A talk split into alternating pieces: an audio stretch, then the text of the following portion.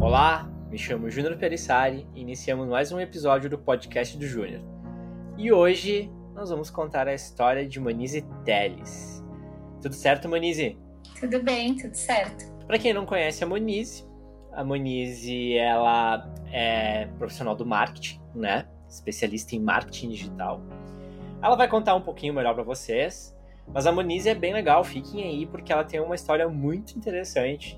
É uma menina que já viajou por duas vezes para fora do país. Tem aí uma experiência de vida bem interessante para compartilhar. Então fiquem aí que vai ser bem legal esse nosso papo.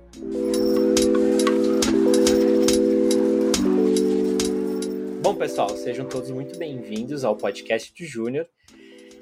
E hoje mais uma história será contada. É a história da Monize, como eu fiz a introdução, e nós vamos iniciar, né? A partir deste momento, a gente vai tentar entender um pouco da vida da Monize a parte da infância. Onde ela nasceu, como é que foi a, a, a infância dela com os pais, como foi a convivência. Ela teve uma infância, vamos dizer assim, feliz, uma infância de criança. Ela teve irmãos, não teve irmãos, teve companhias de primos, amigos. Como é que foi isso? Mas primeiro de tudo, Monize, se apresenta. Quem é você? O que você faz? Da onde vem? Como é que tu é? Dá aí um briefing, né, da Monize, assim. Oi, pessoal, tudo certo? Então, eu me chamo Monize. Eu trabalho com marketing há quase 10 anos. E há mais ou menos 3 anos eu resolvi empreender então, tenho minha própria empresa, uh, Monize Teles Marketing Planejamento, e o meu foco é marketing na área da saúde. Mas hoje aqui vamos falar um pouquinho da Monize, não só profissional, mas também da Monize pessoa. Isso aí, perfeito. A gente vai, a gente vai, claro, uh, tentar entender, né, uh, não sei se é a palavra tentar entender, mas enfim, a gente vai buscar conhecer a pessoa Muniz, mas com certeza nós não vamos fugir, né, do lado profissional, porque uma coisa está ligada à outra. E ela é quem ela é hoje por causa do profissional dela, né? Todos nós somos assim, né? A gente se molda ao nosso profissionalismo, né? Mas, uh, Muniz, vamos começar então Deus de lá, pequenininha, bebezinha. De onde é que tu nasceu? Tu é natural da onde?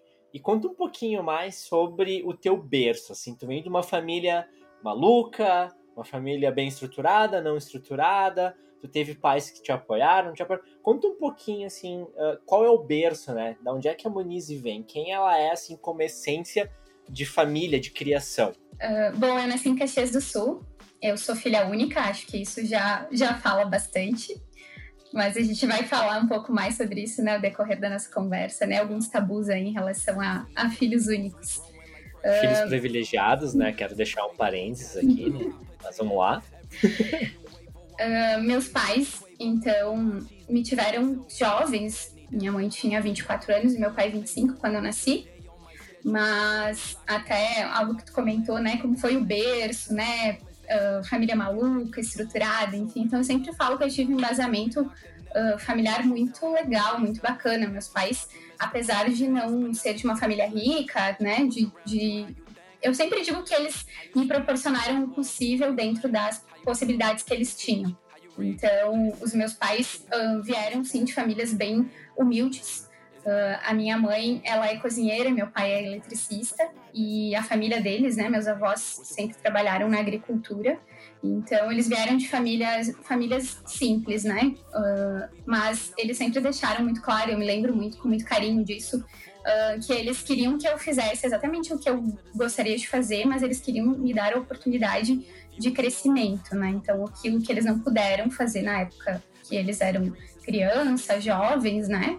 Que eu que eu pudesse fazer. Então, isso é algo que me marca bastante pelo fato de que eles não transportaram aquilo que eles queriam ter feito, né? Mas eles, a única coisa que eles transportaram foi, não, eu não quero que ela tenha a mesma infância, eu quero que a infância seja melhor, que a adolescência seja melhor, né? Então, isso foi algo que é bem marcante, assim, e que eu uh, entendo que hoje eu sou quem eu sou, tanto como pessoa como profissional, devido a essa base, né? Que foi extremamente importante na minha, no meu desenvolvimento pessoal. Interessante. Não, legal, sabe? É, tu é realmente uma, uma, uma. Vem de uma família tradicional gaúcha, vamos da Serra Gaúcha, né? Que é os pais os pais dos, assim, os teus avós colonos, né, que vêm da colônia, porque para quem não, para quem tá escutando esse áudio, sei lá, o podcast em outro lugar do país, que vem do, tá dentro de uma cidade já acostumado com rotina, a gente vive numa região ainda onde a colônia é muito forte. Eu, eu, a gente tem acesso à colônia, vamos dizer assim, muito fácil, né? É, bom, a gente é uma cidade do interior, né? Caxias do Sul, Farroupilha, que é onde eu moro. A gente é uma cidade, é considerada cidade de interior, né? Então a gente tem acesso muito fácil à colônia, então as famílias tradicionais vieram muito da colônia e foram para a cidade, né? Então tu realmente é dessa desse berço assim, um berço bem tradicional, vamos dizer assim, né? Algo algo interessante de falar, né? Apesar de a gente mora aqui no, no interior, enfim, eu não tenho uh, descendência italiana, então os meus avós não são italianos, né? Eu tenho descendência espanhola e portuguesa na família, então, e brasileiro, né? Brasileiro puro, aquilo que a gente fala, ah, né? Isso é normal. Eu também, eu tenho, eu tenho, eu tenho descendência italiana pro lado do meu pai. Meu pai é a família italiana. Se tu vê a minha avó, que a gente chama ela Nona Pelissari, né? Ela é, tem 92 anos. É, chamou de Nona é testado de italiana, né? Então ela, a, eu ia por parte da minha mãe é brasileiro puro, né? Menezes, né? Menezes tá ali no mesmo hall do Silva, dos, dos Souzas, né? Que é do Tele. Sobrenome, é, é sobrenome supernatural no Brasil, né? Dá pra, tem um dado uma vez eu vi que que o sobrenome Silva dava para encher um Maracanã, sabe? É. De quanto tinha no Brasil, né? É muito louco isso. Mas, mas legal. E, e como é que é, assim, Manise, uh, ser filha única, sabe? Eu não sei se tu tem um, uma opinião assim formada, porque, claro, tu não, tu não teve outra vida para passar por, por, uns pais com irmãos, vamos dizer assim, né? Pra tu ter uma comparação, mas tu, vendo, assim, você viver nesse formato, como é que é para ti ser filha única, assim? Eu já tava rindo com essa tua pergunta, né? Ao mesmo tempo eu dou risada e me emociono, mas pode, pode continuar, Júnior. Não, só, eu só queria complementar, assim, tipo, queria botar mais um, um, ponto nessa pergunta, mais um complemento, na verdade, nessa pergunta, que é. Uh, tu sofreu, assim, algum bullying? Uh, tipo, as pessoas te falavam, ah, tu é filha única, coisa assim. Geralmente acontece isso, né? Como é, como é que é pra ti? Como é que foi ser uma, na tua infância, ser filha única? Bom, eu vou falar da infância, mas também já vou puxar o link aqui, já vou linkar a questão da, da parte adulta, né? Uh, quando eu era criança, eu não senti falta alguma de ter irmãos, porque eu sempre fui muito próxima dos meus primos, eu sempre tive muitos amigos, é algo que isso é uma característica minha, assim, de ter pessoas, um, várias pessoas ao redor, né? Algo que eu gosto de estar re, reunida com os amigos. Eu não sentia falta, né? Mas uh, sim, sofri bullying, né? Pela questão de ser filha única, a questão do mimada, né? Isso é fato e, e, isso a gente escuta muito, os filhos únicos que devem ter alguém, devem ter filhos únicos nos ouvindo, né? Então. E, e, e tu teve preconceito dentro da própria família? Tipo, tios, uh, sabe? Ou lá, a família lá da Moni, ela é filha única, tipo, sabe? Porque também rola. Eu, eu tenho um exemplo de um primo que ele é filho único. E aí ele, a minha. Os meus tios cobravam muito esse meu tio, que é o pai desse, desse meu primo. Tipo, ah, o Lucas é muito mimado, porque ele é filho único, tu dá de tudo para ele, tu não deve ser assim, tipo, querendo doutrinar a forma como ele deveria criar o filho dele, sabe? Tu sabe que, de certa forma, sim, mas assim, bem de leve, porque uh, isso, bom, enfim, quem conhece meus pais, e acredito que alguém que alguém vai escutar isso que, que conhece meus pais e vão poder confirmar. Porque meus pais foram tão uh, excelentes, assim, nessa criação. Não que eles não me mimaram. Claro, não tem como não mimar, né? É óbvio que sim. Mas meus pais sempre foram muito uh, conscientes em relação a isso. Né, de, saber até o ponto que era que eu podia ser mimada e o ponto que eu deveria correr atrás das minhas coisas e deixar com que eu uh, me frustrasse também, né? Que eu acho que esse é o ponto que pega na relação do mimado né? Que a gente, né, todos, enfim, não tem, não tenho filhos ainda, mas uh, tenho amigos que têm e vejo isso, né? Precisam, as crianças precisam passar por, por frustrações, né? Para poder uh, saber lidar com as questões da vida, né? No geral, e não ter sempre alguém uh, ao redor e, e, resolvendo os problemas. E é isso que acontece com o filho mimado, né? Por isso que tem esse tabu que eu falei lá no início. Ah, filho mimado, né? Os pais fazem tudo, dão de tudo, não deixam quebrar a cara, né? E meus pais foram muito conscientes nisso, né? E depois, ao longo da nossa conversa, eu vou chegar nesse ponto e as pessoas vão entender por quê, né? Que aí entra a questão das viagens. Mas uh, eu sempre gostei de ser filha única, nunca tive problemas com isso devido a, aos amigos e ter, ter os meus primos que sempre muito próximos. Porém, na vida adulta mudou um pouco. Aí entra a questão da viagem que eu ia falar, porque uh, eu viajei duas vezes fora, né, para fora do país. E isso ficou um pouco pesado pelo fato de que meus pais não tinham uh, um outro filho para estar aqui, para poder, uh, vamos dizer assim, acalmar a, a dor da, de estar longe, né? Então isso começou a me deixar um pouco preocupada de poder, de querer estar nos dois lugares ao mesmo, ao mesmo tempo, né? De poder estar com eles e dar suporte. E hoje eu vejo que mais pelo fato de que eles estão ficando mais velhos, então também sinto essa dificuldade de não ter um irmão ou uma irmã para dividir, né? As questões da família, né? Hoje ah, por mais que eu tenha meu marido que me auxilia, que me dá suporte, não é meu irmão ou minha irmã, né? Então eu sinto sinto essa falta, assim. Hoje eu vou dizer que gostaria sim de ter, por exemplo, um irmão mais velho. Na verdade, com o tempo eu fui uh, tendo essa vontade de ter tido um irmão mais velho, né? Não digo nem irmã, digo irmão mesmo, um homem, né? Porque querendo ou não, irmão acaba tendo, né, todo aquele ah, irmão, né, que dá o suporte maior, enfim. Então, hoje eu sinto essa falta. E, e a tua infância, Moni, ela foi uma infância difícil? né? Ou foi uma infância assim, tu te, foi uma criança que não passou dificuldades, tu estudou em melhores colégios, colégios Uh, nem, nem tô falando em colégio particular, mas tipo, escolas boas, porque tem muita escola estadual ou municipal que são escolas muito boas, né? E, e assim, tu teve as coisas, tu, ou tu eram, teus pais, eles não conseguiam te dar, como é que era essa tua infância, assim, nessa questão, assim? Então, uh, como eu comentei, a minha mãe ela, ela é cozinheira, né? Então ela trabalha numa casa de família há mais de 30 anos. Então eu lembro de sempre acompanhar ela, assim, nos meus primeiros anos de idade, uh, acompanhar ela. Eu fiquei, acho que um mês em escolinha. Minha mãe sempre me levou junto no trabalho, então eu cresci com isso. É muito próximo da minha mãe, então ela me educando e também me ensinando o valor das coisas, porque eu vi ela trabalhando, né, muito, por, por sinal, e eu estava acompanhando ela. De certa forma, acho que isso, uh, não vou dizer que isso foi uma dificuldade, acho que foi até um privilégio, né? Talvez lá naquela época eu não enxergaria, não enxergaria assim, mas hoje eu enxergo, né, que foi um privilégio por estar perto, não precisar ficar com outras pessoas, né, estar junto dela, assim. Uh, mas eu lembro da minha mãe falando da dificuldade quando eu era bebê, né? De ter que me levar, né? Eles não tinham carro logo que eu nasci, então a minha mãe pegava ônibus debaixo de chuva. Então, lembro dela comentando da dificuldade de poder se locomover comigo criança, né? Comigo bebê, pelo fato de não ter uh, alguém aqui também que ela confiasse ou que também pudesse dar esse suporte maior, né? Cada um tinha suas coisas para fazer. E por ter condições de, de pagar uma escolinha na época, né? Uh, porque a gente está falando de 30 anos atrás. Né? Entreguei minha idade, né? ah, bingo! Eu nem precisei pedir, né? Ela, ela mesma já me entreguei. entregou.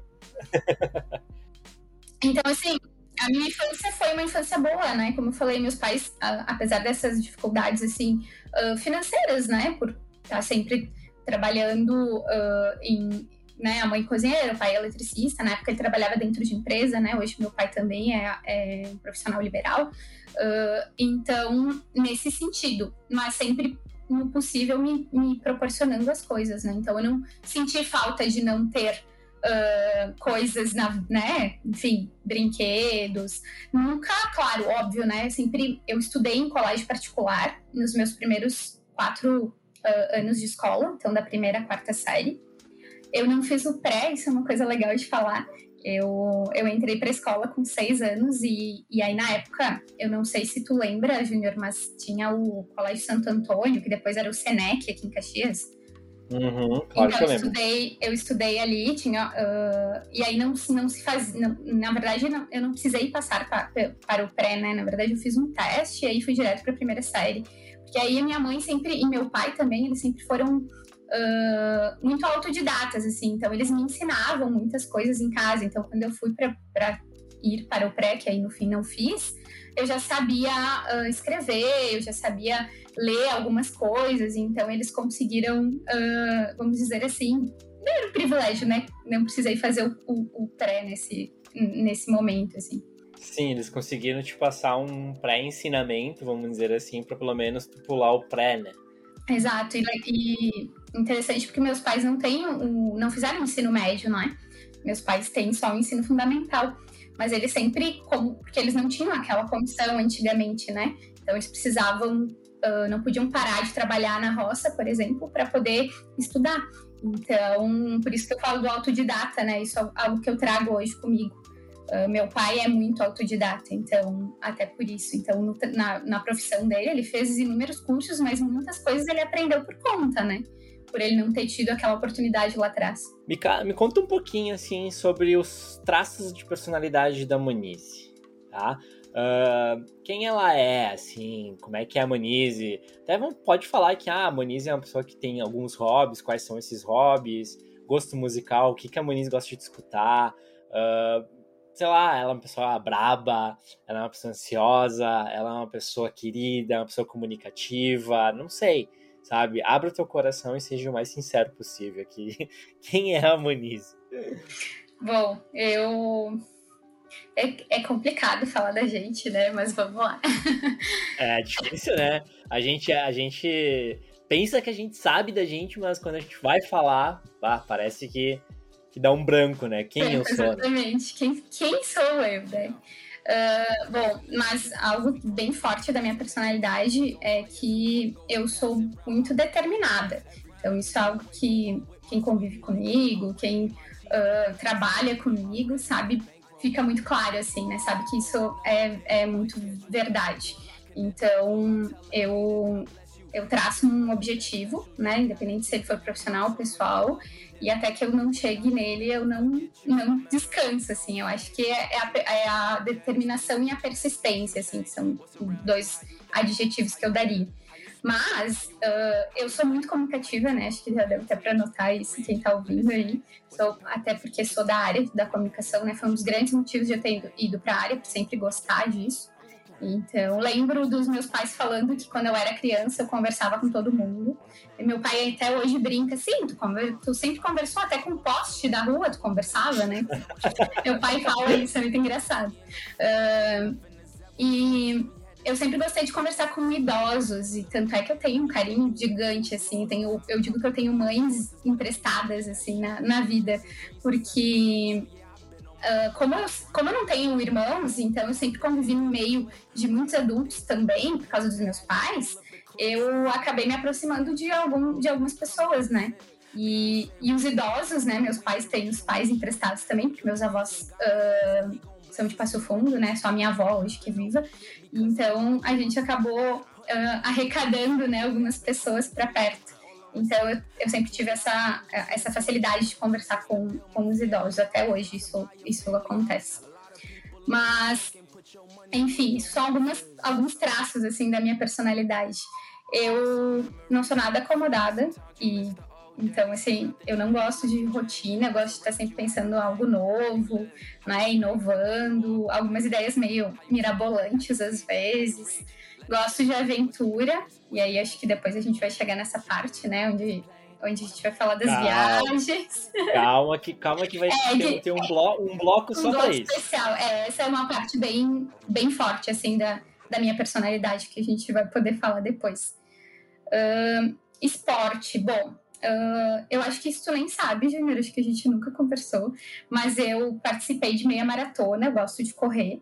Então, é algo que tá. É sério, mãe? Sério. É algo que tá, tá ainda ali guardado, porque eu, eu dei uma pausa, eu fiz isso em 2014, e aí depois vou contar os motivos, né, que eu parei, enfim, questão das viagens. Mas é algo que tá, tá nos planos de 2021 voltar a fazer. Então, Meu Deus, Mani, eu, eu, eu corro também, né? Não sei se também sabe, mas eu corro todo dia. Inclusive, eu acordei hoje às 6 horas da manhã, né? Pra ir correr. Porque que eu tô tentando aplicar a rotina da corrida na manhã e não no final da tarde. Tá sendo difícil? Tá, tá sendo difícil. Tem dias que eu não quero levantar? Tem, é a maioria. É a maioria. Mas hoje eu consegui. É. Mas, uh, mas eu corro, não, nunca corri uma meia maratona. quem dirá uma, uma maratona. Então, uh, mas eu tô, também gosto de correr, sou um cara assim bem, sou um cara adepto à corrida, né? Eu também curto bastante. Eu acho o esporte sensacional, assim, e nos faz uh, pensar também. Então, acho que são, é, acho que nós da comunicação também precisamos de um momento uh, longe de tudo e de todos, né? Muitas vezes para poder fluir, né? As ideias fluírem. Acho que a corrida traz isso. Mas eu sou pilateira atualmente. Eu gosto muito de pilates, tenho feito pilates. Uh, Como é que é? Pilateira. A minha professora que deve estar escutando esse podcast vai ficar feliz de eu ter falado isso. É a primeira vez que eu escuto esse termo é, pilateira. Então, eu tinha... Isso é uma história engraçada. Eu sempre fui.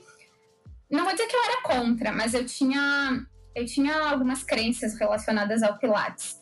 Porque depois da corrida eu, eu me foquei muito na questão da, da musculação mesmo, pelo fato que eu tive, fiz um tempo de reeducação alimentar, enfim, emagrecimento tudo mais. Então entrei nesse modo fitness, assim, de vida.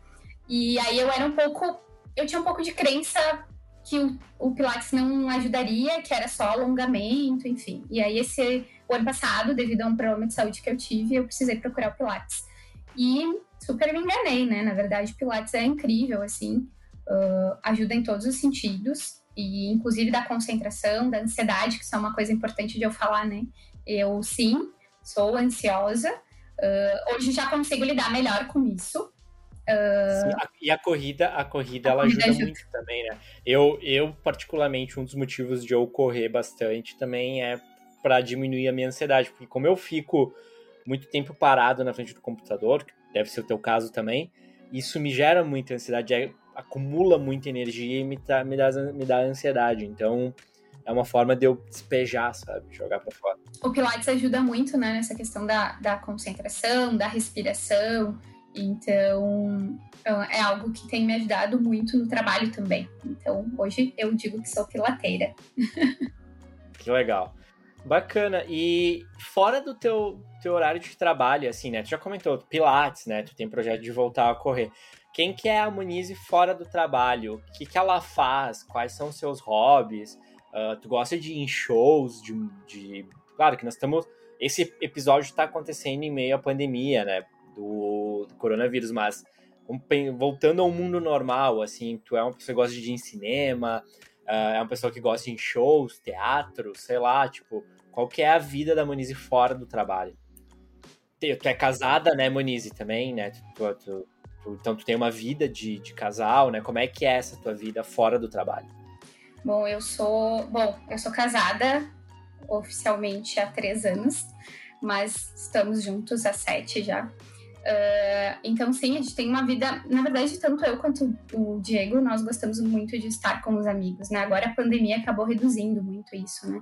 Mas a gente sempre gostou muito de fazer janta, happy hour, essas coisas, né? Estar próximos dos amigos, né? Isso uh, nos faz muito bem.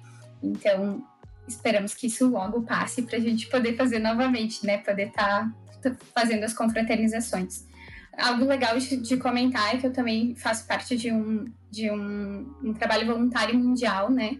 Hoje, uh, junto com milhares de pessoas, a gente leva mensagens positivas para as pessoas através uh, dos princípios e ensinamentos da Bíblia. Então, isso é algo que, que me acompanha e é algo que é muito importante, assim, ah, não só fora do meu horário de trabalho, mas é algo que me acompanha no, no meu dia a dia também.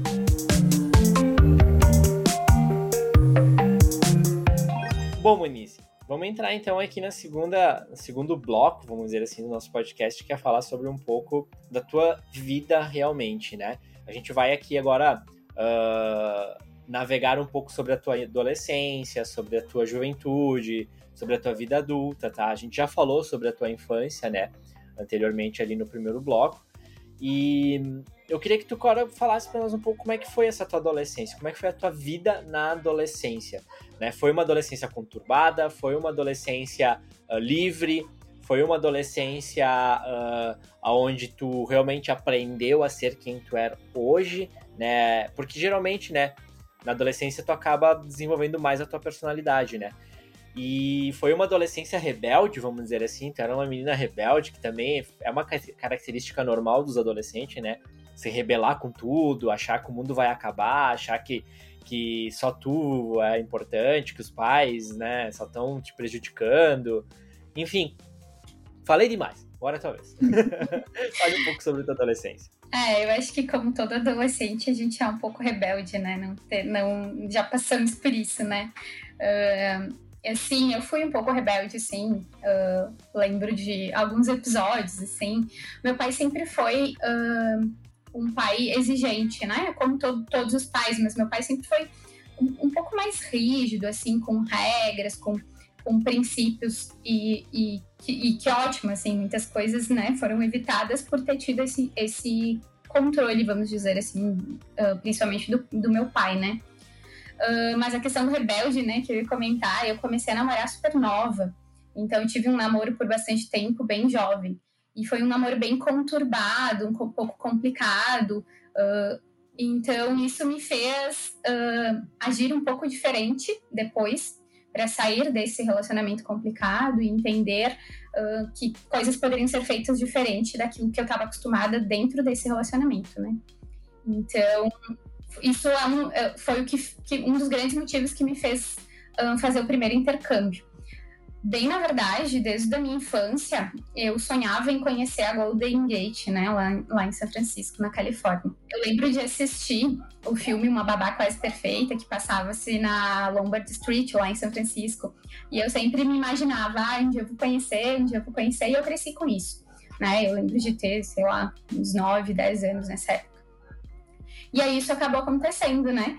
Uh, quando eu estava, logo depois que eu me formei na, na, na faculdade, eu me formei com 20 anos, eu entrei para a faculdade com 17, e com 20 anos eu, eu me formei. E aí, uh, recém tinha terminado esse relacionamento, e o meu pai me chamou para um canto. Eu brinco que ele me chamou escondido da minha mãe, porque sim, filha única, né?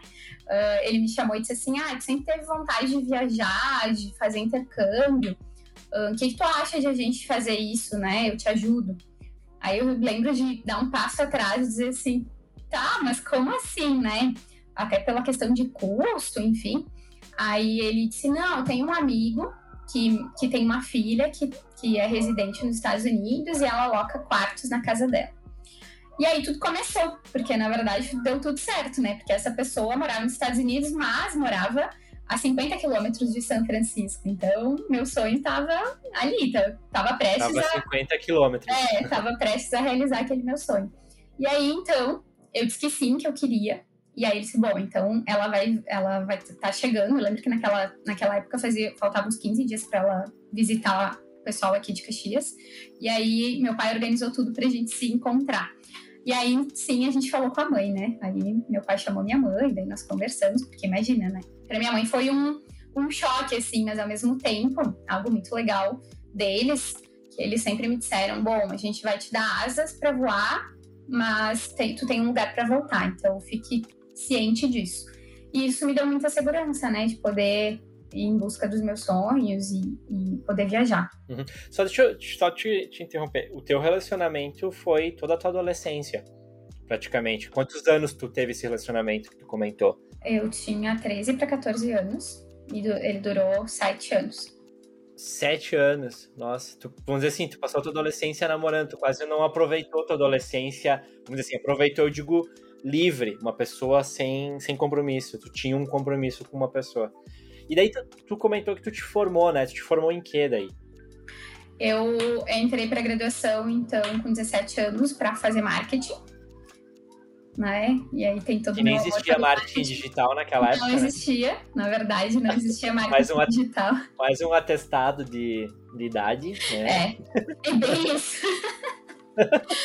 ah, eles falavam em digital naquela época, né? Era era, assim, não se fazia pesquisa uh, online, não, era tudo pesquisa a campo, né? Isso que ano, Monique, que tu foi pra. que tu decidiu, que tu teve essa conversa com teu pai? Que ano que era isso? Em 2012. Mas, uh, mas aí é que tá, né? Naquela época eu não. Eu, eu sempre soube que eu queria trabalhar com marketing, mas eu recém tinha me formado, né? Então era tudo muito recente. Eu, eu me formei em 2011, né, em janeiro de 2011, inclusive dia 29 agora eu completei 10 anos de formada. Uh, e aí eu me formei em. Eu viajei em ab, abril de, 2000 e, abril de 2012, então assim, foi tudo muito recente, né? Eu, eu nem sabia uh, o que realmente eu ia fazer em relação ao marketing. Mas Tu só estudou, tu não chegou a, a estagiar, nada? Estagiei. chegou a trabalhar na área antes de ir embora, de ir para os Estados Unidos? Eu trabalhei uh, dentro do laboratório, que aí depois eu vou contar essa parte também, mas eu já trabalhava dentro do laboratório, que inclusive eu depois trabalhei como gerente de marketing lá. Uh, e eu fiz estágio, na verdade, né? Coloquei em prática muitas pesquisas que, que eu depois eu validei também com a questão do TCC, então trabalhei com pesquisa de mercado, né, e naquela época não, não se tinha nada online, era tudo pesquisa, pesquisa a campo, né, então foi, foi uma escola bem interessante, assim, antes de eu viajar. Mas antes de eu viajar, eu trabalhava numa empresa de comércio exterior, porque eu, eu não só trabalhei com, com marketing, né, eu, eu trabalhei uh, como dentista, fui, fui uh, instrumentista de um de uma odontopediatra, eu trabalhei no escritório como advogado, eu trabalhei no laboratório como recepcionista, e aí essa é uma, uma algo que na, na, nosso grupo de amigos sempre rola uma piada, né? Eu fui emancipada para poder trabalhar dentro do laboratório como recepcionista na época porque como é um laboratório de patologia, uh, tem questão insalubre, né? Então, como que uma pessoa, né, uma pessoa de menor iria traba trabalhar com, que, com essa questão? Então, meus pais me emanciparam para poder trabalhar no, no, laboratório como recepcionista.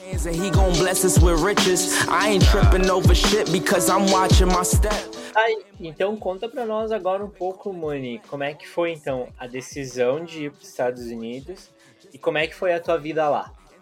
Conta, conta essa, essa, esse momento da tua vida, porque é uma história bem interessante e eu sei que vocês vão gostar de escutar, que é bem legal. Bom, então, depois que a gente contou para minha mãe, né, que eu realmente ia para os Estados Unidos, começou toda a questão de conhecer essa pessoa que morava lá e que uh, era brasileira, mas era residente, locava os quartos, a questão da documentação. Né? Eu fui como turista para lá uh, naquela época, e aí lá eu apliquei para visto de estudante, né?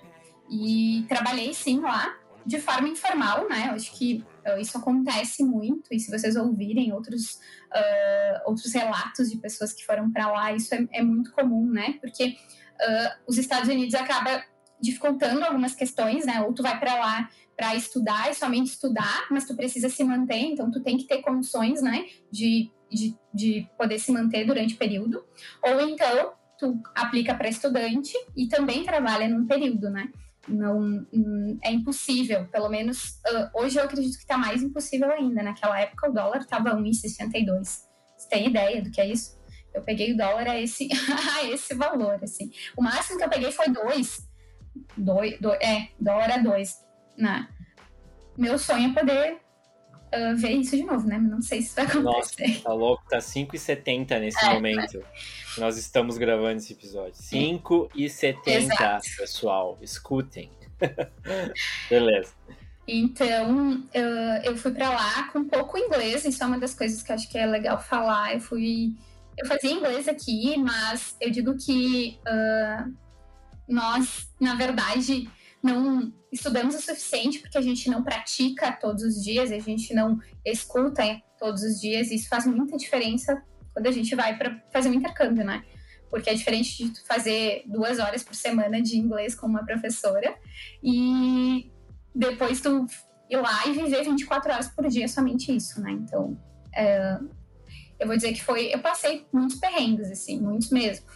Mas eu tive pessoas muito legais e eu espero que elas estejam escutando isso, porque elas vão lembrar dessas histórias.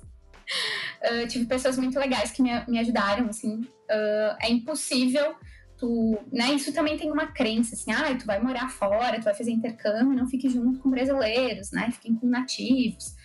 Gente, é impossível, nós somos um, um povo muito afetuoso, a gente precisa ter pessoas uh, que possam dividir as mesmas angústias e falar a nossa língua literalmente, né? Pra gente poder ter uma vida um pouco mais leve, porque é muito, é muita pressão.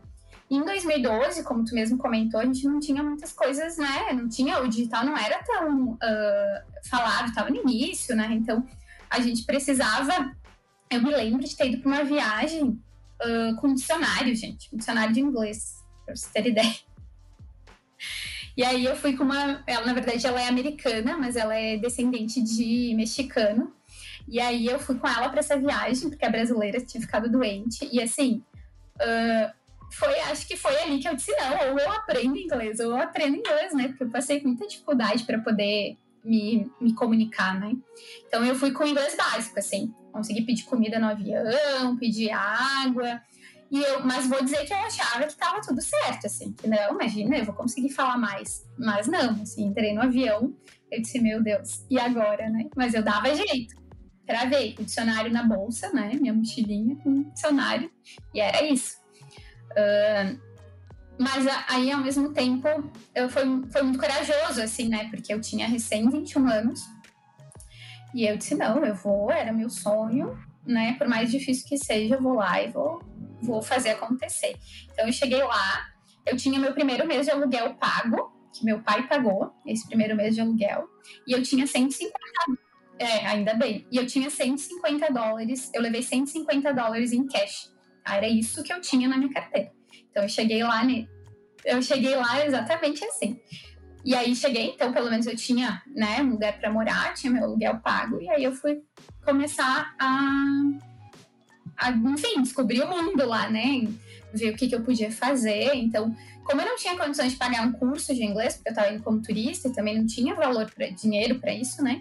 Eu comecei a, a procurar uh, escolas que, que dá, porque lá eles têm muito disso, né? Escolas que te uh, disponibilizam uh, horários da semana para tu ir lá e tu não precisa pagar, tu simplesmente compra o livro e aí é um valor bem simbólico, enfim. E aí tu, eu comecei a estudar assim. E eu acho que eu vou me emocionar para falar sobre isso porque é muito forte, mas eu acho que é legal de falar. Uh, nesse, nessa escola que eu, que eu, enfim, até me perdi no dia. A, a pessoa que morava, que, que alugava o quarto lá, uh, trabalhava uh, no, no, hospital de Stanford e eu ficava sozinha, né? Então eu limpei muitas vezes a casa por troca do, do, da moradia, da comida, na verdade, porque o meu aluguel estava pago. Então, como eu não podia comprar a comida do, do mês ali, eu pagava isso limpando a casa para todo mundo, né? Nós morávamos em. Na época, nós morávamos em quatro pessoas nessa casa. Então, ela trabalhava e eu ficava sozinha. Aí eu saí para poder ir até essa escola, só que eu me perdi, eu tinha que ir para um lado, eu acabei indo para o outro. E nesse momento, eu peguei carona com. Era, o bairro onde eu morava era do lado de um bairro de. Uh, mexicano, na verdade, são mexicanos, mas latinos, né? E aí eu acabei pegando carona de um, de um senhor. E assim, depois eu fiquei pensando, né? Não façam isso, pelo amor de Deus, ainda mais hoje, né? Mas naquela época eu peguei carona e foi extremamente respeitoso, me deixou na escola, né? Não, não aconteceu nada, mas poderia ter acontecido, né? Mas eu estava extremamente assustada. Eu não falava a língua, não sabia para onde eu estava indo. E eu disse, meu Deus, né? Aí agora? Enfim. E agora? Não tinha, não tinha Waze, não tinha Google Maps. Waze, eu, eu tinha telefone, mas eu não lembro exatamente o que, enfim, eu tinha o telefone, mas a, a, a menina da casa nem tinha como me atender, na verdade, né? Porque ela estava trabalhando, trabalhando de hospital. Enfim, cheguei nessa escola e eu encontrei a dona Hélia. A dona Hélia é minha mãe americana. Ela é brasileira, mas eu digo que ela é minha mãe americana porque ela tá lá há mais de 20 anos. Né? Ela, mora na, ela mora lá há mais de 20 anos. E ela foi minha mãe, assim. Ela me acolheu de todas as formas possíveis. É por isso que eu disse que eu vou, que eu vou ficar emocionada. É impossível não falar dessa história e não me emocionar. Eu cheguei extremamente uh, nervosa, né? Assustada na, na, na, escola, mas ela, ela praticamente, ela, se alguém pudesse me ver agora, eu tô puxando um braço, assim, como se fosse uh, aquela mãe, assim, sabe, que coloca embaixo do braço e diz: Vem cá que eu te ajudo. E aí a dona Hélia começou a conversar comigo, enfim, ficamos muito próximas, e ela, e eu disse que eu tava procurando trabalho. E aí ela disse: Ah, eu conheço uma pessoa, que aí é a minha segunda mãe nos Estados Unidos, que tem um daycare, né? Uma escolinha. E ela precisa sempre de pessoas para trabalhar nessa escolinha. E aí eu vou te apresentar para ela, porque ela é brasileira, casada com um americano, e ela, ela recebe crianças lá, tanto americanas quanto brasileiras. E aí, acho que deu dois dias, a dona Elia passou a me pegar lá na minha casa, ela tinha carro. Dona Elia, ela trabalhou uh, por muito tempo uh, sendo uh, faxineira, né? Ela limpava as casas lá nos Estados Unidos.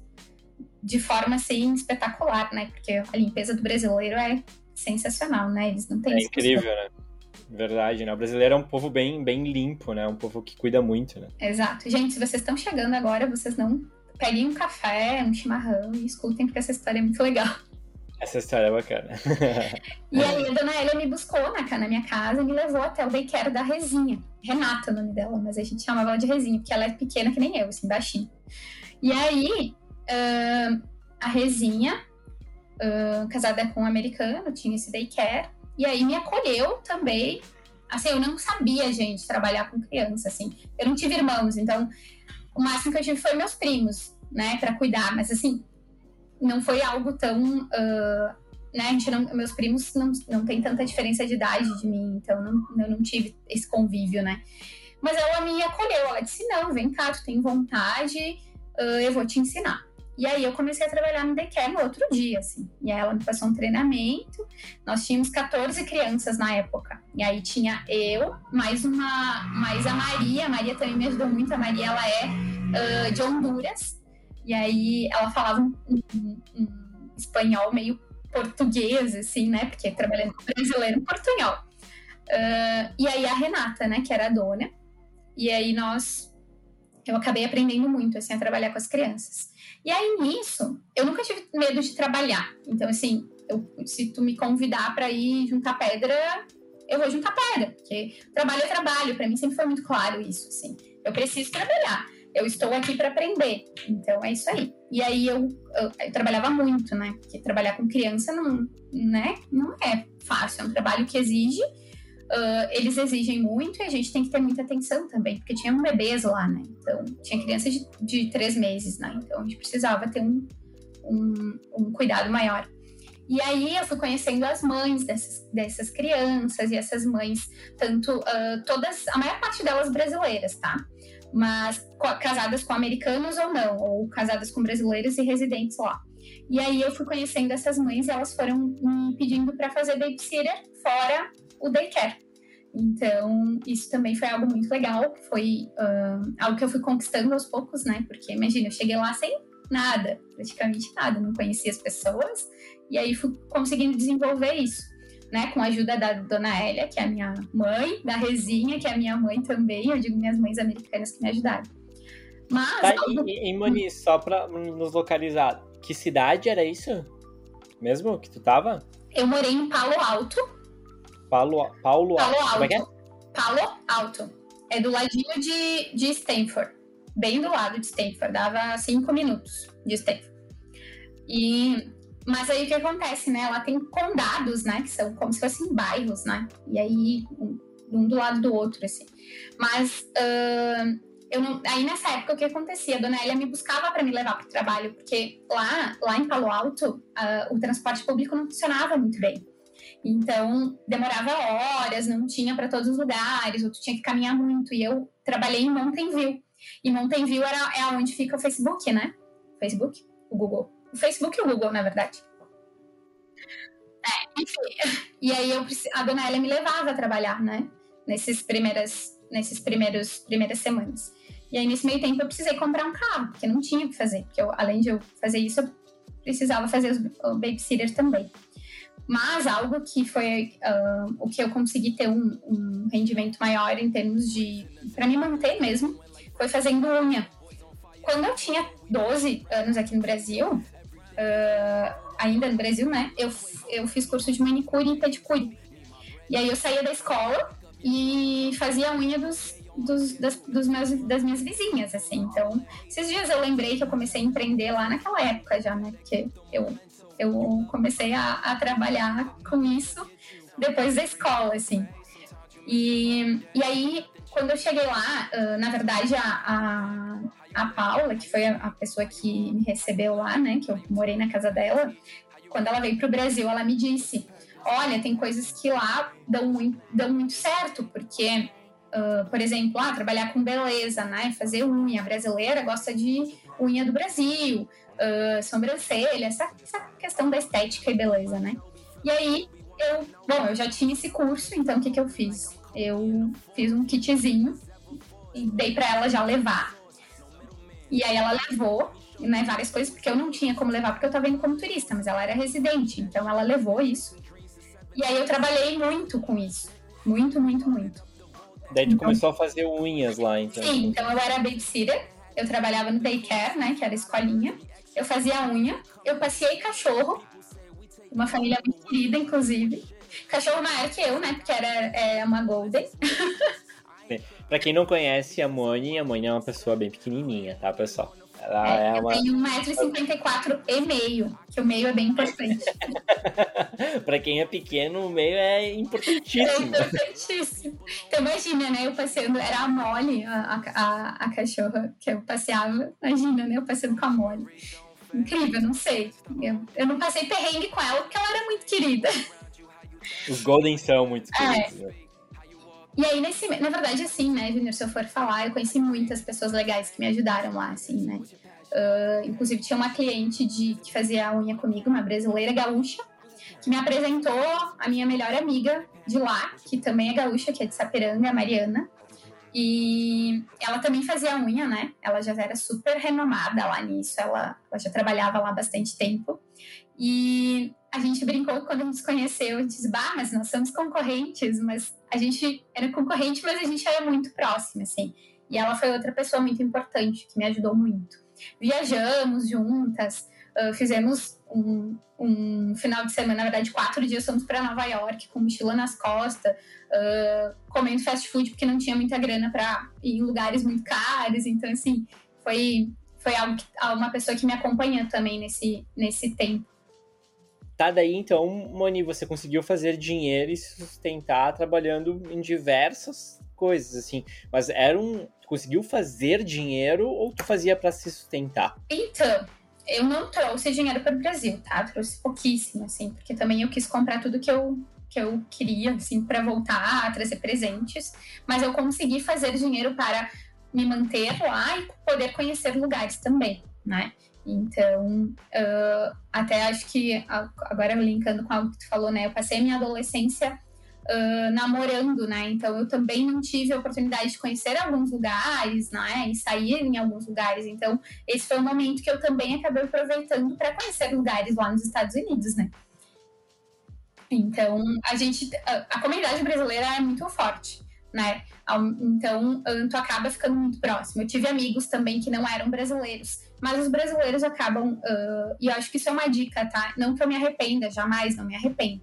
Mas hoje, se eu pudesse fazer uma, fazer um, um voltar assim, eu, eu faria o quê? Me aproximaria também um pouco mais, na verdade, das pessoas que falam a língua, né, do país que eu tava porque eu, eu sinto que eu, eu tive um pouco mais de dificuldade para aprender o inglês, porque, claro, eu estava muito em comunidade brasileira, mas uh, eles me ajudaram muito, então eu entendo que, na verdade, era para ser daquele jeito. Né? Era, ser, era necessário. Era necessário. E me diz uma coisa, Mani, tu ficou lá uh, um período de. Uh, com a teu visto de estudo, né? Tu não chegou a vencer o teu período, né? não chegou a ficar ilegal nos Estados Unidos. Não, mas não. tu conheceu pessoas ilegais lá, brasileiros que estavam ilegal lá. E como é que era? A minha dúvida é sempre, é sempre é uma dúvida que eu tenho. Como é que é a vida de uma pessoa ilegal lá? Ela tem que ficar se escondendo? Ela vive normal? Como é que é assim? Então, uh, eu tive meu visto de, de turista por na verdade, eu recebi o visto por seis meses, né? A minha permanência por seis meses, mas eu, em três meses, eu já fiz a troca para visto de estudante, porque eu queria estudar, né? Eu precisava aprender a língua, então eu precisava fazer isso para poder entrar numa escola, né? Então, eu fiz isso no meu terceiro mês. Uh, sim, conheci muitas pessoas ilegais lá. Uh, ainda mais lá naquela época, né? Era muito comum isso. Muitos brasileiros que foram muito jovens para lá e, e ainda estavam ilegais, né? Uh, então, nenhum desses, inclusive meus amigos muito próximos, assim, nenhum desses passavam por, por isso, sabe? De ter essa dificuldade, de ter que se esconder. Uh, não, tinha algumas regras, eu não sei, não vou me lembrar exatamente, mas antigamente, lá em 2012, tinha algumas regras um pouco diferentes, sabe? Quando eles chegaram, eles tinham acesso a algumas coisas que hoje eu acredito que já não seja mais assim. Mas eles tinham a questão uh, de poder ir ao médico, né? Então, sem ter que pagar por isso, tinha algum, algumas, algumas coisas nesse sentido, sim. Mas muitos também que estavam lá ilegais já estavam conseguindo visto de residência, porque tinha uma lei na época que estava mudando, né? Eu, eu vou dizer para ti que eu não, não me aprofundei muito nisso, uh, nessa questão, né, de como que eles iam fazer essa, essa migração do, do, do, do ilegal para o legal, mas eu lembro que tinha muitos que já estavam aplicando para ficarem legais, né? Sim, mas eles tinham uma vida normal. Eles não, não era uma vida clandestina. Não, assim. não, vida normal. Eles trabalhavam normal, tudo certo. Não, tipo, porque não sei como é que é nos Estados Unidos, mas eles não, não tinham medo de receber alguma denúncia, de que ah, estavam ilegal. Ah, isso pode acontecer. Isso poderia acontecer sim.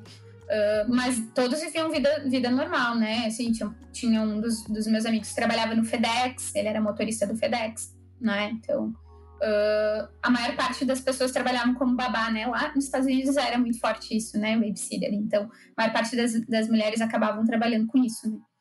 E isso é um detalhe, né, bem interessante, porque quando, uh, quando tu não. Aqui para nós, esse tipo de trabalho acaba sendo um subemprego, né? A gente fala muito sobre isso, né? Uh, mas quando tu não domina a língua e tu também não tem um visto de trabalho, por exemplo, tu acaba trabalhando nesse tipo de trabalho, né? Ah, babysitter, ah, vou trabalhar uh, num hotel, né? Nos Estados Unidos nem tem tanto isso, tem mais na, na Austrália, que depois tem mais esse assunto ainda pra gente falar. Mas um, o trabalho o trabalho acaba sendo mais lá, né? Mas eles viviam vida normal, assim, não tinha, não tinha nenhum. Uh, ai, alguma coisa de ter que se esconder, algo nesse sentido. Uhum. E por que que tu voltou? Uh, bom, essa pergunta é, é uma pergunta forte, assim.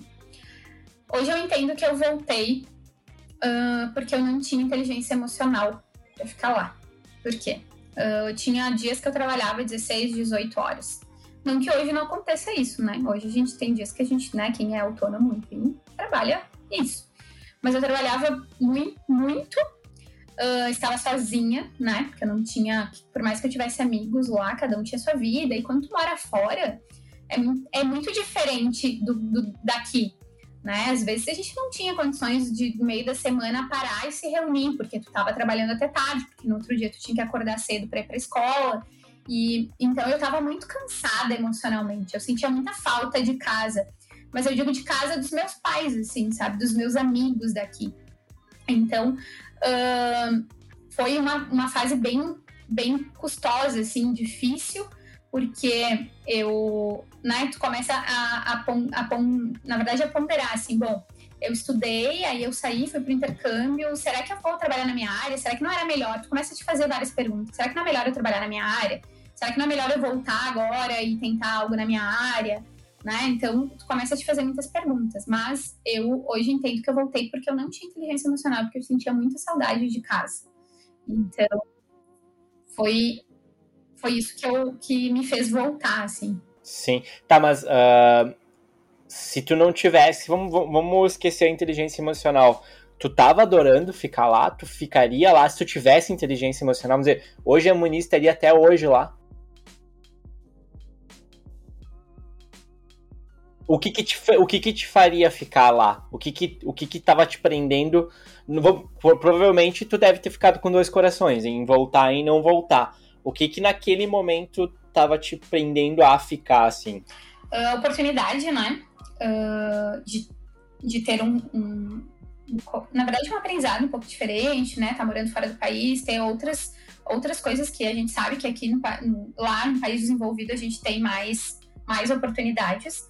Mas a gente nunca deixa de ser imigrante, isso é fato, né? Tu é imigrante, independente se tu fala perfeitamente a língua, enfim, tu vai ser sempre imigrante mas a oportunidade.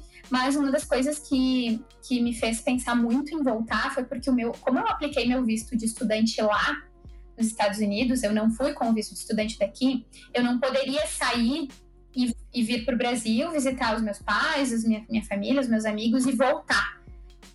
Então, isso ah, pensar, eu não tinha essa liberdade, eu tinha que ficar lá até o meu visto vencer. Aí, quando meu visto vencesse, eu ia ver o que, que eu ia fazer. Se eu ia voltar para o Brasil, ia aplicar de novo. E então isso começou a pesar, assim, bom, eu não posso ver meus pais daqui seis meses, eu não posso ver daqui um ano, vai demorar. Então isso começou a pesar bastante, sabe? Mas Entendi. hoje, hoje uh, eu penso que, claro, né, as coisas, nada acontece por acaso, as coisas acontecem porque tem que acontecer. Mas sim, eu acredito que eu teria lidado um pouco diferente com essa situação, né? Com a pressão, com uh, esse tempo, né? Bom, eu não posso, mas eu tenho um objetivo maior, né? Então vamos focar nisso. Mas é muita pressão, é só quem mora fora para entender. Eu sempre eu acredito. Falei, eu sempre falei, eu falo isso para quem vai morar fora, principalmente nessas condições, assim.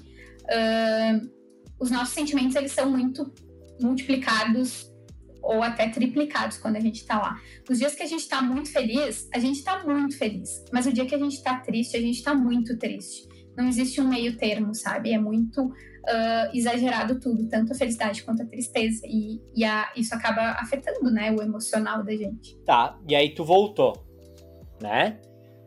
E aí? E aí eu voltei. E voltei, aí? voltei querendo voltar, mas ao mesmo tempo não querendo voltar, né? Então, por isso que eu disse, tinha dois corações, né? E aí eu voltei. Uh, e aí começou tudo de novo, né? Eu comecei do zero, que eu recomecei, na verdade. E a gente vem com uma ilusão de que tu vai para fora, tu vai aprender a língua e tu volta e o mercado de trabalho vai estar ali, de braços abertos. Isso é pura ilusão, não é bem assim. Uh, talvez isso precise, né? Na verdade, as empresas, as organizações precisem, precisem, precisam entender um pouco mais disso e abrir um pouco mais. Talvez agora esteja mais aberto, tá? Mas como eu não vivo nesse meio corporativo em relação a isso, não tenho como dizer. Mas naquela época, em 2013, quando eu voltei, uh, as empresas, ao invés de abrir as portas, elas fechavam. Por quê? Porque eu fiquei um ano fora do mercado de trabalho. Então, o fato de eu ter morado fora, ter tido oportunidade, ter tido experiência fora do país, não contava para eles. Então, eu uh, não, eu tive que trabalhar em, outros, em outras áreas, né? E aí, onde pude recomeçar a questão profissional, né? E, e a questão do marketing sempre muito latente, assim, né? Isso de eu, de eu trabalhar com isso. Mas eu não, eu não cheguei e fui trabalhar com isso logo, né? Na, logo que eu coloquei os pés. Mas sim, deu depressão pós-viagem, deu arrependimento, tipo, foi um ano. Um ano muita coisa mudou. A, a, a minha forma de ver o mundo mudou totalmente. Então eu voltei outra Monize. Eu lembro de um amigo que falou para mim quando eu, quando eu, um amigo mais velho, assim, ele, ele já tinha seus 40 e poucos anos na época. Ele me disse assim: Moni, aproveita essa, essa, essa experiência porque vai ser o ponto de mudança da tua vida. Isso ficou tão marcado e realmente foi o ponto de mudança da minha vida. A Monize saiu daqui uma e a Monize voltou outra, totalmente. Porque pensa, né, Moni, tu voltou tipo uma mulher independente, né? Porque teve lá, tu teve que ser independente na marra, né? Ou era ou não era, entende? Então, ou tu era independente ou tu voltava no próximo voo, né? Então, assim, é, é então tu, tu teve muita coisa dentro de ti, com certeza, que às vezes até subconscientemente, mesmo tem, nem tu ter notado, mudou, né? né? Até nas pequenas atitudes, nas pequenas coisas que provavelmente tu deve ter convivido do antes e o depois da volta que mudaram assim completamente, né?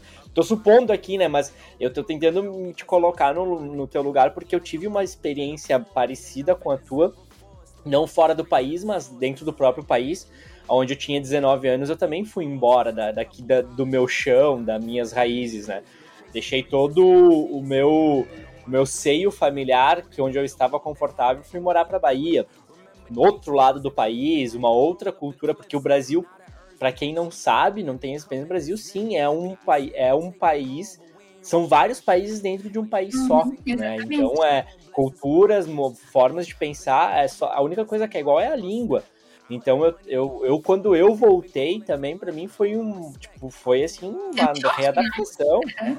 É, é, foi assim um momento assim muito louco assim é, de não, eu não sei se eu cheguei a ter depressão de pós-viagem. Eu não, eu não, é que naquela época ainda também a depressão não era uma palavra muito divulgada, sabe? Eu sei que eu passei por um tempo assim bem. É, mas é essa questão não é nem eu digo depressão no sentido uh, propriamente, mas a gente chama de depressão pós-viagem porque é aquela tristeza profunda de tipo, meu Deus, isso. o que eu vou fazer agora, né? E eu passei por isso, sabe? Eu, eu lembro que eu passei por uma tristeza porque, imagina, meus amigos não eram mais os mesmos, eu era um cara praticamente sozinho, sabe? Tinha minha mãe, minha, minha família, tudo certo, mas eu também voltei, tive problemas enormes na Bahia, sabe? Voltei por causa desses problemas gigantes que eu tive lá, sabe? Foram umas coisas que mexeram muito comigo, com a minha vida, assim, mas. Uh, Uh, foi, sabe, foi um período de adaptação assim que eu, eu, não, eu não sei te dizer exatamente quanto tempo durou, mas levou um tempo de adaptação pós-viagem, sabe? É exatamente isso, né? Porque tu tem que te adaptar novamente até as pessoas que conviviam contigo, né? Eu lembro de alguns amigos de não entenderem por que, que eu agia de tal forma, né? De que forma uh, por que, que a Monize tá assim agora, né? Mas é, é, a gente. é a experiência da vida, né? Tu acaba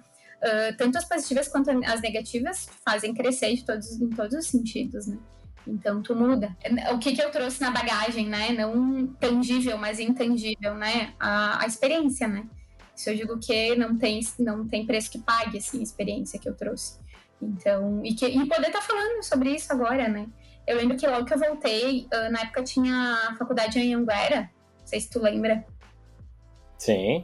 E aí claro eu fui convidada para participar de uma rodada de, de, sobre, sobre essa questão de intercâmbio, enfim, então pude dividir. Logo que eu cheguei, acho que fazia uns dois, três meses que eu estava aqui, uh, eles me convidaram, né, através de uma outra amiga, para poder falar um pouco sobre essa experiência. E foi, eu comecei falando sobre isso, do ponto de mudança e sobre a bagagem de experiência que eu trouxe, né? Que não foi uma, foi uma bagagem inteira. Então, isso me, me fez, com certeza, hoje, uh, enxergar o mundo diferente, as pessoas, a parte profissional também, e não me acomodar. Acho que isso foi, ficou muito claro, assim. Entendi. Tá, e tu fez o que daí? Como é que foi a tua vida após viagem? Bom, aí então comecei a trabalhar, né, e o lugar... Na área do marketing, não? não. Que, é, que é a área que tu começou a trabalhar? Então, eu trabalhei na, na Translovato, e isso é legal falar porque a minha madrinha de casamento vai estar aí ouvindo, com certeza. Foi, e ela nem, nem conhecia ela na época, né? Foi ela que foi minha, me entrevistou e foi minha coordenadora. Eu trabalhei no setor de pendências da Translovato, que é chamado de SQO. Então, uh, trabalhei lá por. Ah, não vou lembrar o tempo, mas enfim, trabalhei lá. Mas eu queria trabalhar em algo relacionado à minha área ou comércio exterior, né? Na verdade, eu, eu tava nessa, ou trabalhar com marketing, mas eu sabia que talvez não conseguiria uma, uma, uma empresa que que uh, me desse tanta oportunidade nesse sentido, porque eu recente tinha voltado de viagem, né? E, ou trabalhar com comércio exterior, que antes de eu ir eu já tinha experiência. E aí a língua ajudaria, né? O fato de eu ter morado fora ajudaria. Aí eu consegui uh, emprego na Sulcorte. E aí eh, essa empresa foi onde, daí tem mais uma história bem grande, foi onde eu conheci meu marido, né? Nós éramos colegas de trabalho. E eu comecei a trabalhar lá em vendas, né? Vendas internas. Mas aí entrava um pouco a ah, vendas, né? O comercial, enfim. Então eu estava, vamos dizer assim, um pouco mais realizada. Mas a questão de eu voltar para morar fora estava muito claro, que eu ainda voltaria. Bom, eu voltei para o Brasil, mas eu hum, não é bem isso. Talvez eu queira voltar. Eu acho que eu vou fazer tudo para me organizar para voltar. Era essa a minha ideia. Então eu voltei já, voltei para o Brasil já com vontade de voltar para os Estados Unidos, né? Uh, e aí eu comecei a trabalhar então na, na Sulcorte, em vendas, e eu fui logo depois eu fui promovida para o setor de importação. Então estava mais próximo do meu do meu do que eu tinha vivido, enfim, então trabalhava com importação e consegui utilizar a língua também, né, a favor. Só que, então, nesse meio tempo, né, eu conheci o Diego, que era meu colega de trabalho, e aí a gente começou a conversar, enfim, e começamos a namorar. E nesse, uh, nesse início a gente sempre falou, o Diego sempre teve vontade de morar uh, na praia, né? Era a ideia. E aí entra aquela coisa do gaúcho, né? Ah, quero morar em Florianópolis, né? E aí, um, um dia ele veio me buscar pra gente ir no cinema. E ele disse assim: Tá, queria morar na praia, enfim. Eu disse: Tá, mas o que, que tu acha de a gente morar na praia, mas fora do Brasil? E aí, fazia pouquíssimo tempo que nós estávamos namorando, assim, fazia o quê? Uns três meses, tá? Pouco tempo. E aí ele disse: Ah, então tá, vamos ver isso. Eu disse, meu Deus, era tudo que eu queria ouvir, né? Pensei. E aí a gente começou em busca de o que, que a gente ia fazer. Fomos em agências de intercâmbio, ver se nós íamos. Porque a minha ideia sempre era, vamos voltar para Califórnia. Ou melhor, vou voltar para Califórnia. E nesse caso eu, eu, eu traí o Diego junto, né? E aí vamos voltar para Califórnia. E aí nós fomos uh, nas agências e vimos que, na verdade, era mais difícil para os Estados Unidos por aquela questão que eu comentei anterior, né? Questão de visto e tudo mais. Né? E aí, então, a gente viu que a Austrália era algo que seria interessante, era praia. Uh, o visto era mais tranquilo, porque a gente faria um visto de trabalho com permissão, uh, ou melhor, um visto de estudante com permissão para trabalho. E aí nós começamos a nos organizar para isso. Então, uh, começamos a, a, juntar uma grana, né? Trabalhando ainda, juntamos uma grana, ficamos um ano organizando essa viagem. Muito diferente de quando eu fui para os Estados Unidos, né? Eu estava vivendo uma experiência totalmente nova, né? Muito mais uh, planejada. Planejada. Exato, mais planejada e também com o pé no chão, assim, né? Uh, isso é uma das coisas bem. Era, é, era eu, eu desenvolvi um, um, Acho que. Não vou dizer que é um, um defeito, mas eu, eu era um pouco impulsiva, então isso era bom para algum, em alguns momentos, mas em outros eu eu acabava ficando ruim para mim, né? Naquela época lá em 2012. E, e com essa questão da Austrália e também com o Diego, eu consegui equilibrar isso, né? Tá, ok, eu, eu tenho muita vontade, mas vamos, vamos fazer as coisas um pouco mais com os pés no chão, né? Para não, não ter uh, que passar tanto perrengue. Não que a gente não tenha passado, né? Aí também passamos, mas um pouco diferente, né? Aí resolvemos, então, uh, conversamos com a empresa, enfim, e aí uh, fomos, fomos para a Austrália. Isso foi em 2015. Aí então largamos tudo, né? Nós já estávamos juntos, uh, alugamos o apartamento, vendemos o, nós, o Diego tinha o carro dele, eu tinha o meu, o Diego vendeu o carro dele, uh, vendemos tudo que tinha dentro de casa e alugamos o apartamento. E aí organizamos e fomos, né? Fizemos o visto. Porém, quando o Diego pegou o visto dele, ele veio com uma restrição, que isso pode acontecer e a gente não sabe por quê. A, a, eles não nos falam, né? A imigração não fala o que, que acontece. Mas ele veio com uma restrição que ele não poderia renovar o visto dele dentro da Austrália. Então ele teria que viajar para outro país e renovar lá, outro, lá em outro país, ou voltar para o Brasil e renovar aqui. Mas a chance de ele voltar para o Brasil e renovar o visto dele aqui era muito mais uh, difícil ele conseguir, né, voltar do que se nós fizéssemos lá.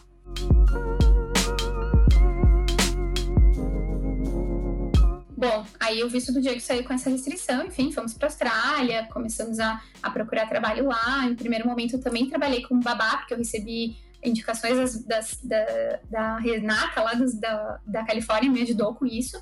Só que aí, como eu já estava com inglês uh, ok, então eu consegui trabalhar dentro de uma agência de intercâmbio lá, lá na Austrália.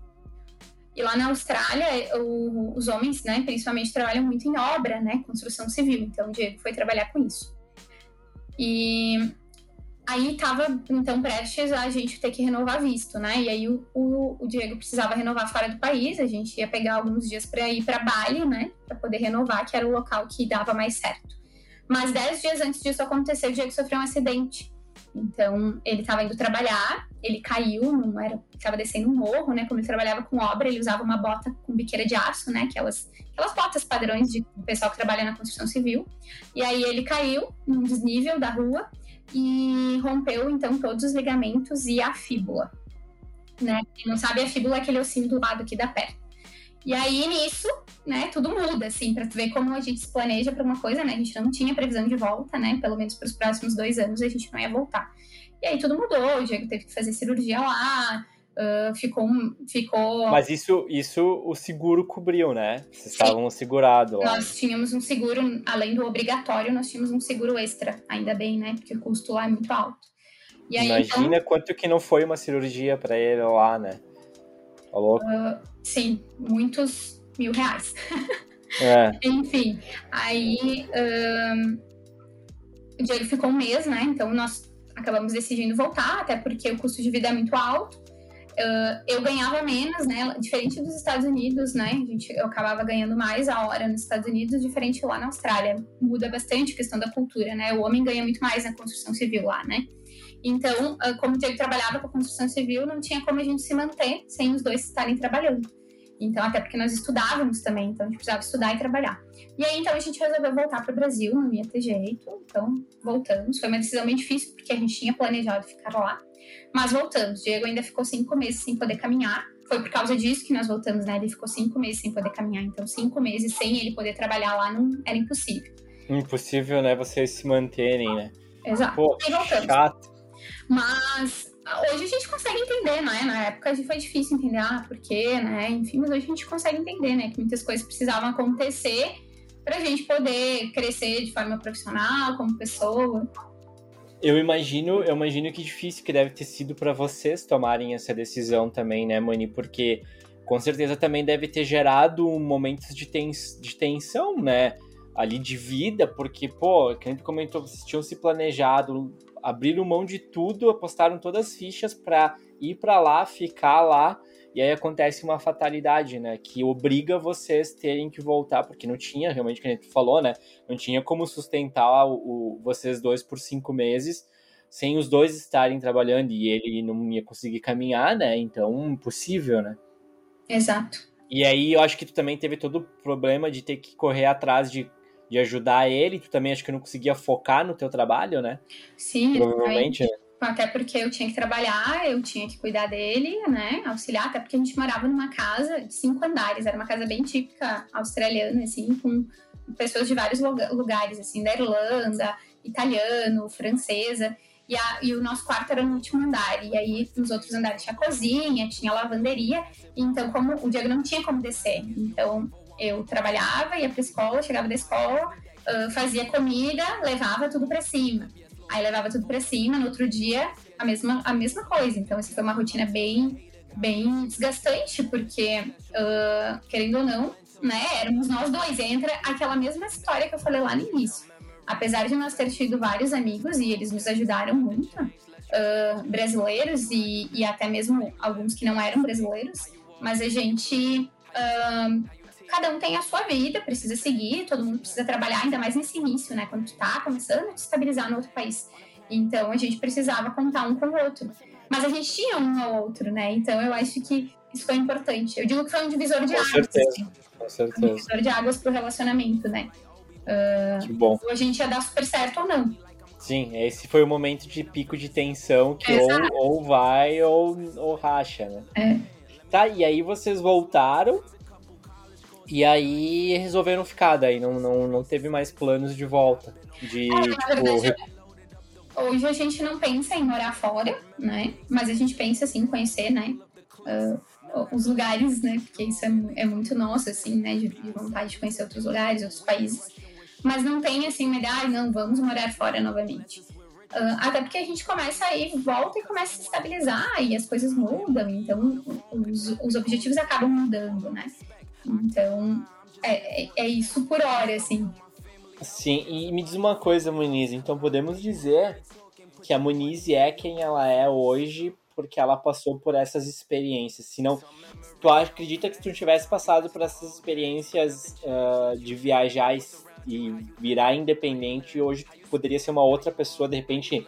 Vou usar termos aqui, mas tipo, uma pessoa mais frágil, de repente ainda dependente de outras pessoas, por mais que, claro, que tu é casada, né? Tu tem uma vida de, de casal, mas tu é uma pessoa independente. Se hoje, vamos dizer, uh, batendo na madeira, por, favor, né? Não, não rogando, mas tipo, hoje tu se separasse, tu tranquilamente viveria uma vida independente, assim, uh, pelo aprendizado que tu teve, né? É, na verdade, mesmo sendo, uma, sendo filha única, né, meus pais me deram essa oportunidade de conseguir uh, ser independente, né, então eu digo que se eu não tivesse tido essas experiências de morar fora, eu iria aprender, porque a vida, né, aqui também iria me ensinar, mas talvez eu fosse demorar muito mais. Então. Uh, a curva de aprendizado ia ser bem maior. Né? Exato, né? então eu sinto que uh, encurtou, né, um pouco isso. Eu aprendi, acabei aprendendo, me tornando independente uh, muito antes do que daqui um pouco agora, né? E foi um dos grandes motivos de eu dar a cara a tapa e resolver empreender também, né? Por não ter o medo, né? Uh, não que eu não tenha medo, né? O medo, sim, ele existe, ele é importante, mas o medo não me paralisa, né? Que é algo que uh, faz tu dizer, não, peraí. Então, eu, eu acho que isso me ajudou muito, assim. nessa, nessa construção, tanto de pessoa quanto de profissional. Né? Sim, e então entrando já direto no terceiro ciclo, que é o fechamento da nossa conversa, quais são os seus medos? Uh, é, Pergunta difícil. Saber, né? uh, mas isso é um medo, acho que é um medo bem comum de todas as pessoas, assim, a questão dos meus pais, né? Como eu, né, de ficar sem eles, né? De, de ter que passar por um episódio de, de, de não ter mais eles, né? Aqui comigo. Então, isso é algo que eu tenho eu tenho medo. E tenho trabalhado muito em relação a isso, né? Porque isso pode acontecer, é uma das únicas certezas que nós temos, né? Mas hum, eu vou te dizer que é esse o meu medo, assim, não, não tenho um, um, um medo diferente para te expor. E quais são os teus sonhos? São tantos. isso, isso, é uma das coisas da minha personalidade, né? Eu sou muito sonhadora, né? Então, uh, essa questão ainda quero dar, dar a volta ao mundo. Isso é uma coisa que a gente tem muito, não só eu quanto o Diego, então isso a, a gente, a gente divide esse mesmo sonho de poder conhecer outros lugares, dar a volta ao mundo mesmo, né? Ou daqui um pouco um, um motorhome, não sei, essas coisas de aventura, assim. Um, o crescimento da minha empresa, que é, é o meu sonho, é, o, é algo que a gente trabalha todos os dias para isso, então eu tenho tenho isso muito definido, assim, né? Que isso que se expanda e que eu possa uh, levar isso ainda daqui um pouco de uma forma global, porque não, né? Um pouco ter uma equipe remota, enfim, essas coisas que são co coisas que tenho, eu tenho na, na uh, muito latente também. E o que tu pensa pro teu futuro como Monize, pessoa PF, assim? Tu pensa assim, uh, uh como é que eu posso dizer essa questão? Porque ela pode estar linkada aos sonhos, né? Uh, essa questão do futuro. Mas um, tu pensa em ser uma pessoa muito ativa ou tu tem aquela. Tu é aquela pessoa que quer ter filhos, uh, se acomodar, se aposentar e era isso. Como, como é que tu pensa o teu futuro, assim, como PF, não pessoa profissional? Bom, não, não é um projeto, né, ter filhos, não pode ser que isso aconteça, pode ser que não, mas não é um projeto, então hum, isso pode ser que venha a, a, mudar de uma hora para outra, mas não, não vejo isso, até pelo fato do planejamento, né? Gosto muito disso. Então, mas a parte de estar ativa é algo que é meu, né? Então, não me vejo uh, aposentada, sentada numa cadeirinha e, e lendo alguma coisa, né? Mas eu, eu, eu me vejo, sim, morando mais próximo do mar, ou de uma área verde, uh, tendo esse tipo de vida, mas não deixando de ser ativa, né? Podendo ter esse contato maior com a natureza, que é algo que eu amo. Eu sou uma apreciadora do pôr do sol, então poder ter, estar perto de algo que me possibilite, né, um pouco um, mais perto das montanhas, enfim, do mar, isso é algo que, que é um sonho também, né? E me vejo fazendo isso mais à frente. Mas me vejo viajando bastante, né? Eu acho que conhecendo lugares e pessoas e culturas. Aprendi a gostar muito disso nesse meu, nesse, em toda essa trajetória de conhecer novas comidas, novas pessoas, novas histórias. Então, acho que isso vai me acompanhar até mesmo quando eu ficar daqui, sei lá, 30 anos. Interessante. Bom, Manize, o papo foi incrível, incrível mesmo. Eu adorei. Eu, se eu pudesse, eu queria ficar contigo aqui mais cinco horas conversando, porque tu Olha, tem história. tem história, sabe, para contar. Eu acho que nós vamos ter que marcar um EP traço 02 Muniz e Teles, né? Parte 1 e a parte 2. Eu acho que a gente lança aí para quem tá escutando, quem gostaria de saber mais, e a gente lança um episódio 2. Mas, bom, Muniz, muito, muito, muito obrigado mesmo pelo teu tempo. Eu agradeço muito as pessoas que passam por aqui pelo seu tempo doado a este programinha, né? A este episódio, a este podcast porque hoje o tempo a gente sabe que o tempo vale muito mais do que dinheiro, né? O nosso tempo ele é escasso. Então, conseguir competir com, com conseguir fazer com que as pessoas deem o seu tempo e competir com outras coisas que elas têm na vida, né? Com outras coisas, então eu fico muito agradecido mesmo por ter participado. Obrigado mesmo. Eu quero agradecer o convite, né? Muito legal poder dividir um pouco, né? Compartilhar com vocês a minha experiência de vida, as, um pouco, né, alguns conselhos também que eu acabei passando aqui. Se é que a gente pode dizer que a gente pode dar conselho, né? Mas é. uh, agradeço o convite, foi muito legal nosso bate-papo, relembrar uh, esse momento também, essas, essas histórias foram importantes uh, para mim também. Então agradeço bastante, agradeço quem está escutando. E ok, então Monize, deixa teus contatos, aonde, se as pessoas quiserem trocar ideia contigo, onde que elas te encontram, deixa aí os teus arroba que pessoal vai entrar em contato contigo. Então tá, vocês podem me encontrar no arroba monize com s.teles, com um L só, e também no monize, arroba monizeteles.com.br, o meu e-mail. Então, se vocês quiserem trocar alguma ideia, enfim, tiverem alguma uh, dúvida em relação, a, inclusive em relação ao intercâmbio, né, que a gente falou bastante aqui, eu fico à disposição de vocês. Perfeito, muito bem. Muito, muito obrigado mais uma vez, Mani, por ter participado. E agradeço muito, espero te ver novamente por aqui. Muito obrigada.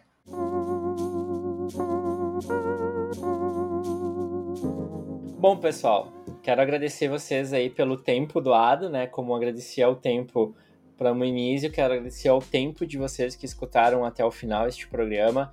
Uh, agradeço muito. A gente se vê na próxima, na próxima história a ser contada. Espero que seja uma história incrível tanto quanto foi da Manize. E fui!